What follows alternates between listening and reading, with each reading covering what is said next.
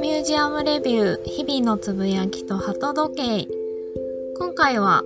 これから年末ですね12月頃までになんとか行きたいなと私ナオミが思っていてよろしければぜひ皆様にもおすすめしたいなと思っているミュージアムと企画展展覧会をご紹介します。えっ、ー、と、ちょっとまあ都内、東京都内が中心だったり関東のミュージアムが多めになってしまうんですが、えー、いろいろお話しできればなと思っています。と、まず、そもそもそんなにあの、ミュージアムやら展覧会やらに足を運んでいる私がよく聞かれるのが、その企画展、展覧会の情報ってどうやって集めてるんですかっていうご質問なんですけど、えっ、ー、と、私、だいたい2つの方法で情報収集してます。一つは超アナログなんですが、えー、ミュージアム行った時にずらっと並んでいるフライヤー、チラシ紙のチラシをその場でいっぱい集めてもらってくるという方法です。これやるメリットは、その企画展、展覧会の内容が、まあ、パッと見でものすごく伝わってくるんですよね。まあ、もちろんビジュアルがあるので。で、おすすめポイントとか、会期、あとはチケット代とかですね、こうそういった細かな情報も含めて、いろいろ、あの、すべての情報が1枚にまるっと収まっているので、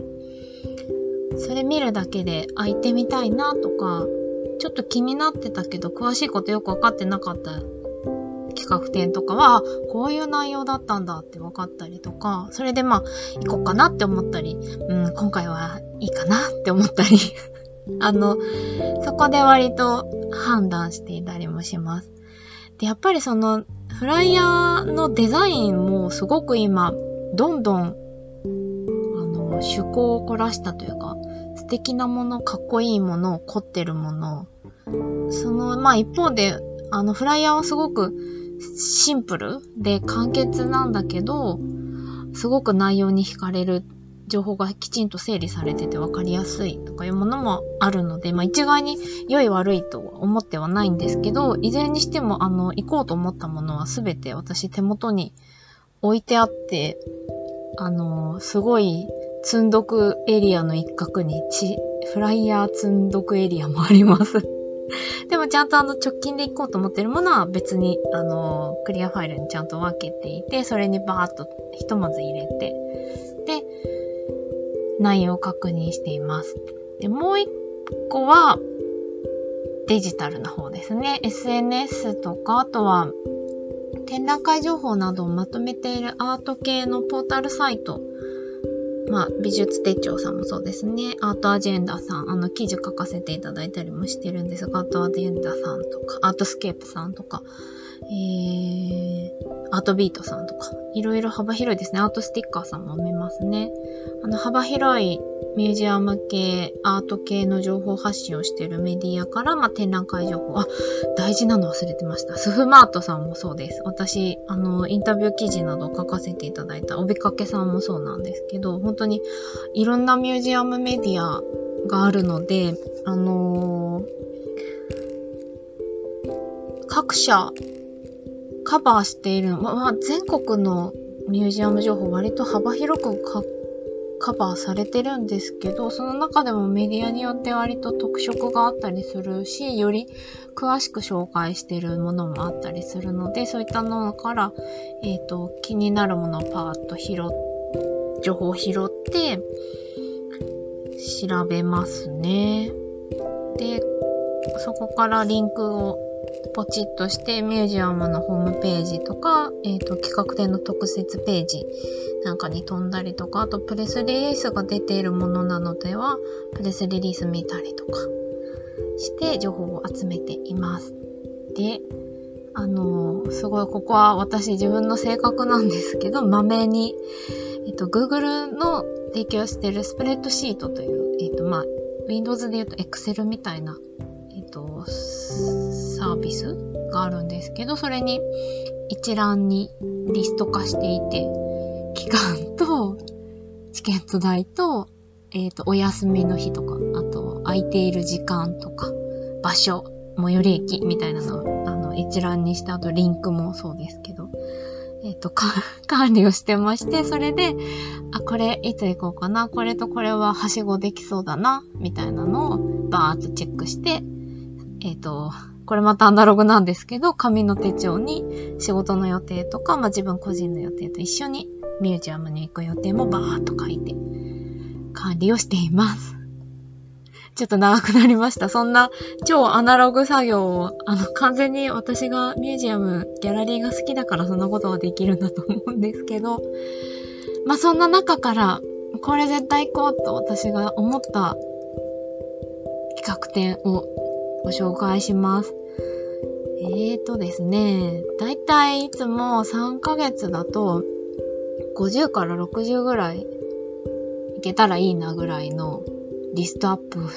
実はしてるんですけど、本当東京都内は本当に開催されている企画展もギャラリーさん含めたらもう星の数ほどあるので、正直全部情報カバーしきれてないんですね。あと作家さんが発信してる Twitter とかインスタグラムで特に好きな作家さんでフォローさせていただいている方とかだと、そこであのご自身が、とかまあスタッフの方が発信してくださるので、それをこう必死にメモるっていうこともよくやるんですけど、それはまあ割と突発的ですかね。あの、あ、やってる、行こう、みたいな感じで、もうすぐ行く、みたいなことが、そのギャラリーさんは特にそうですね、多い感じなんですけど、なので今回はちょっとあの、ミュージアム寄りのご紹介だばかりになってしまうんですが、えっ、ー、とですね、一番、一番この秋、私楽しみにしていた企画展があります。これはもう皆さんぜひ足を運んで実物ご覧になっていただきたいなと思っているのが、えっ、ー、と、フェリックス・バロットンというフランスの、えっ、ー、と、木版画家です。そのバロットンさんの、えー、コレクションをいっぱい持っているのが実は、えー、丸の内にある三菱一号館美術館さんなんですね。その三菱一号館美術館でバロットン黒と白というタイトルで企画展が10月29日ですね。来週末からちょうど今今日10月20日に配信をしているんですけど、10月末から、えー、年明け1月29日までの期間、だいたいま2ヶ月ちょっと、3ヶ月ぐらいあるのかな？開催されます。えー、誰？みたいな方も多いと思うんですけど、あのですね、すごい素敵なんです。語彙、語彙力がない。あの、スタイリッシュで、ちょっとシチュエーションシュールで、謎めいていて、そう、ミステリアスなとこもあるんですけど、でもユーモアが溢れてて、まあ時にブラックユーモアだったりもするんですが、そんな方の展覧会です。私、バラットンさんの作品を見たのは、同じ三菱一号館美術館で、えーと、10年近く前ですね。2014年の6月から9月、夏ですね。えっ、と、バロントン10というものが実はやっていました。で、これに足運んでまして、そこで見て、わー、すごい、何この人？みたいな感じで、もう一瞬でファンになってしまったんですが、えー、と、活躍されてたのは19世紀末のフランス・パリなので、えっ、ー、と、今からちょうど100年以上前ぐらいになるんですけど、一応、えっ、ー、と、この三菱一号館美術館と、あと、オルセイ美術館、パリにあるオルセイ美術館に、ま、作品が多く所蔵されていて、2014年の時にはオルセイと一緒に世界巡回という形で展覧会が行われていました。当時足運ばれた方もきっといらっしゃると思うんですけど、今回はまあ、あの、それを10年ぶりぐらいに、まあ、一堂に展示するという企画です。なんと180点コレクション一挙公開ということでめちゃくちゃ楽しみにしていました。で、合わせてえっ、ー、と、ほぼ同時代に活躍していた、まあ、ポスターとかの作品が多いですかね。ロートレックさんの美術館と、まあ、えっ、ー、と、三菱一号館美術館姉妹館提携というものを結んでらっしゃるそうで、特別関連展示というものが今回行われるそうです。楽しみです。あの、特設ページもとっても凝ったデザインになっているので、ぜひちらっと覗いてみてください。二つ目は、これ、喋ってると何分になるんだろうっていうぐらい、あっという間に長い配信になっちゃいそうなので、ちょっと厳選してご紹介します。3つぐらいにしといた方がいいのかな。では、うーん、2つ目。写真の企画展です。えーとですね、東京の渋谷のパルコの8階に、ほぼ日曜日というギャラリーがあります。ほぼ日曜日。ご存知でしょうか？そうです。あの、ほぼ日が運営しているアートスペースというかイベントスペースですね。えっ、ー、と、渋谷のパルコがリニューアルオープンしたタイミングでここほぼ日さんがオープンさせた場所なんですけど、そこで、えっ、ー、と、もう始まっています。11月13日の日曜日までの期間で、えー、写真展、初めての五丁茂雄というタイトルの企画展が行われます。五丁茂雄さんという写真家、お写真お好きな方はご存知かもしれませんが、私もなんとなくお名前、あの、名字がね、とっても珍しいので、なんとなくお前お名前、聞き覚えがあったんですが、えっ、ー、と、9月に東京都写真美術館でトップコレクション、あのコレクション展でメメントモリと写真というすごく話題になったコレクション展に行った時に五丁さんの写真を拝見してて、あやっぱかっこいいな、なんかすごい気になると思ってたところで、このほぼ日曜日での企画の話をほぼ日で見て、わー行きたいとなったんですね。で、しかも入場特典が、なんと和田ラジオさんの書き下ろし漫画付きということで、めちゃくちゃ気になるじゃないですか。で、このほぼ日曜日は、あすごく入りやすいんですよね。7階じゃなくてすいません、8階ですね。今調べたら失礼いたしました。あの、パルコ劇場が入ってるとこと、同じフロアです。パルコ劇場の入り口の実は隣にあります。しかも、パルコの営業時間中には入れるので、ほんと毎日夜20時とかまで空いているのがすごくありがたいんですよね。平日夜だと渋谷の街ちょっとまあ落ち着いてるかな なので、あの、そういう意味でも、あの、お出かけしやすいんじゃないかなと思っております。ちなみにちなみに、パルコの中、あの、二つ、実は、えっ、ー、と、アートスペース、他にもあって、一つは、えー、パルコミュージアムですね。4階ですね。有名なとこで。ですな。で、もう一つが、えっ、ー、と、2階、美術手帳のギャラリースペースが実はあるんですね。あの、オイルバイ美術手帳ギャラリーという名前で、ここも本当にあの、普通のお店と同じような感じで、超オープンな感じで入れる。で、もちろん無料ですし、展示作品買うこともできたりするので、割とまあ、1週間とか2週間ごとに作品入れ替わってるので、いろいろ、あの、絵画とかちょ絵画が中心なのかな？平面作品が中心かなとも思うんですが、現代作家さんの展示が行われてますので、ぜひ合わせてはしごをしていただけるといいかなと思います。最後3つ目なんですが、えっ、ー、と、日本美術の紹介しようかなと思っていまして、えー、汐留にありますパナソニックの美術館で行われる、えー、つながるリンパスピリット上坂石花というタイトルの展覧会です。こちらは、京都にある、えー、細見美術館さんが、まあ、主にコレクションをお持ちの上坂石花さんという方、えっ、ー、と、明治から昭和にかけて、まあ、京都を拠点にして活躍された、まあ、うんと、図案家っていうのデザイナーですね。グラフィックデザイナーであり、画家の作家の方なんですが、タイトルの通り、あの、リンパと呼ばれる、えー、本阿弥光悦さんと俵屋宗達さんから、まあ、江戸時代スタートして、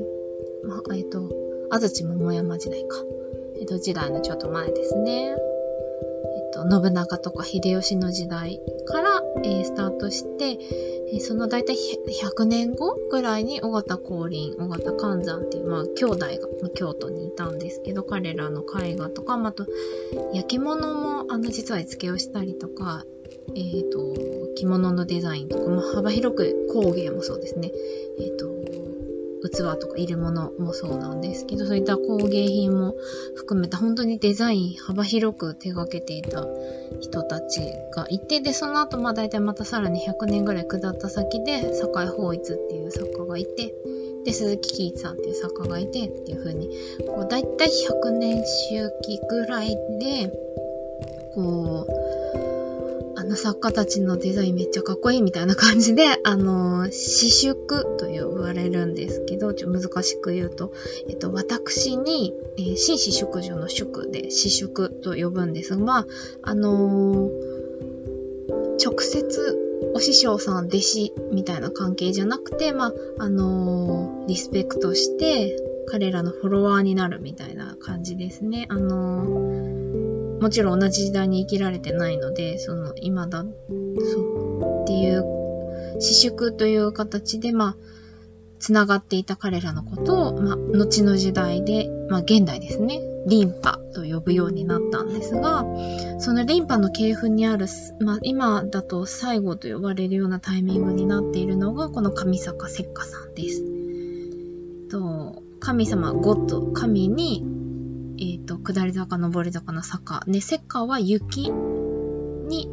えっ、ー、と、形の字、えっ、ー、と、なんだ？佳作とかの人弁の形ですね。で、上坂石火という名前です。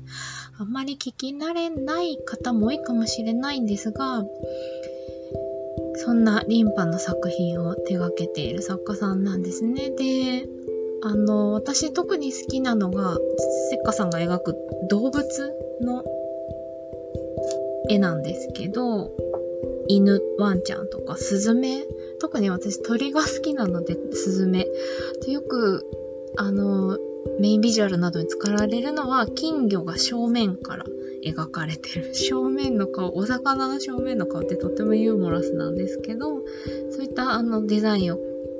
絵画を、作品を手掛けている、あの、ゆるかわな江戸絵画って呼ばれたりするようなジャンルの系譜をこう、あの、引き継いでるような明治、大正、昭和の作家の方です。あの、割と近しい時代の作品なので、あの、今でも、もともとすごく状態のいいまま保存されてた方が多いんですけど、そういう状態で作品が楽しめるので、この機会、京都からたくさんの企画展、まあ、あの、細見美術館、いつもコレクション展としていくつも企画やってらっしゃってきたんですが、都内でこんだけまあ、あの、上坂石火ってタイトル掲げられてまとまって作品見られるって機会、意外となかったんじゃないのかなと、私、多分アートにはまり出して初めてなんじゃないかぐらいちゃんとそうフォローできてない情報もあったと思うんですけど、すごく個人的にも足を運びやすい汐留の美術館で行われるので、とっても楽しみにしています。あの、照明もすごいこだわってるミュージアムなんです。パナソニックのミュージアムなので、あの、色彩とか、の、日本画の岩絵の具の感じとかがすごく綺麗にきっと見られるんじゃないのかなっていうところでも楽しみな企画展です。えっ、ー、と、このせっかさんの企画展は今月29日の土曜日からですね。バロットンと同じタイミングかなですね。と、配信の予定で、年末までですね、12月18日、日曜日まで、まあ、日本美術なので多分途中で展示会もするんじゃないのかなと。そうですね、展示会ありに今情報見たらなってますね。えっ、ー、と、土日だけ予約制になってるらしいです。で、あと、巡回の予定もないみたいなので、もし足運べそうな方は、京都行くの辛いって方はぜひ、東京であの見られそうであれば、ぜひぜひお足をお運びください。えーと、他にも実はですね、いっぱいご紹介したい企画展、ミュージアム、ギャラリーの展示、いっぱいあるんですけど、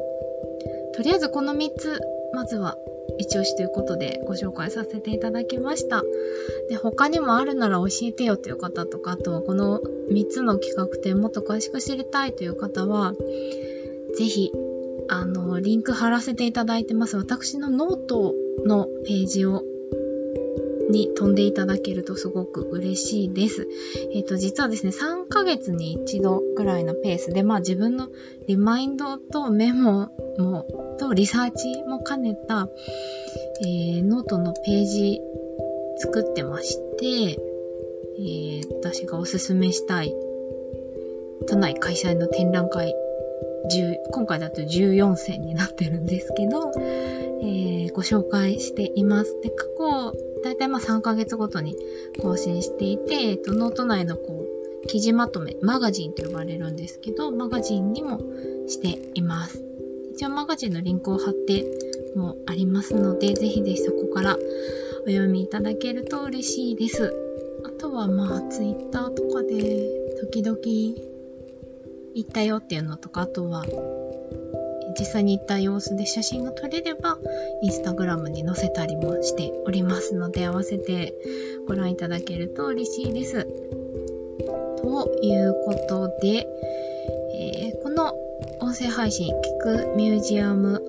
ギャラリーレビューは、えー、この今ご紹介したノート、ミュージアムとかアートにまつわるコラムなどを書いております。あとは、メディアさん、ウェブメディアを中心にですね、記事も書かせていただいてます。ミュージアムコラムニストと名乗っておりますが、インタビューなどもしております。あと、配信のコミュニティマネージャーなんかもしてます。私、ナオミが、えー、ミュージアム、ギャラリーが好きすぎて、いろいろかけている話とこういったおすすめの情報など、あとミュージアムギャラリーのこともっと気軽に、あの、知ってもらえたらいいなと思って喋って、取って出しでお届けしている音声配信です。えー、すごい気軽に、ながら聞きで聞き流していただけると、そしてあの、普段の暮らしで、あの、気軽にアートにちょっと興味持っていただけるきっかけになったらな、と、すごい嬉しいなと思っています。では、またお耳にかかれるのを楽しみにしています。聞いていただきありがとうございました。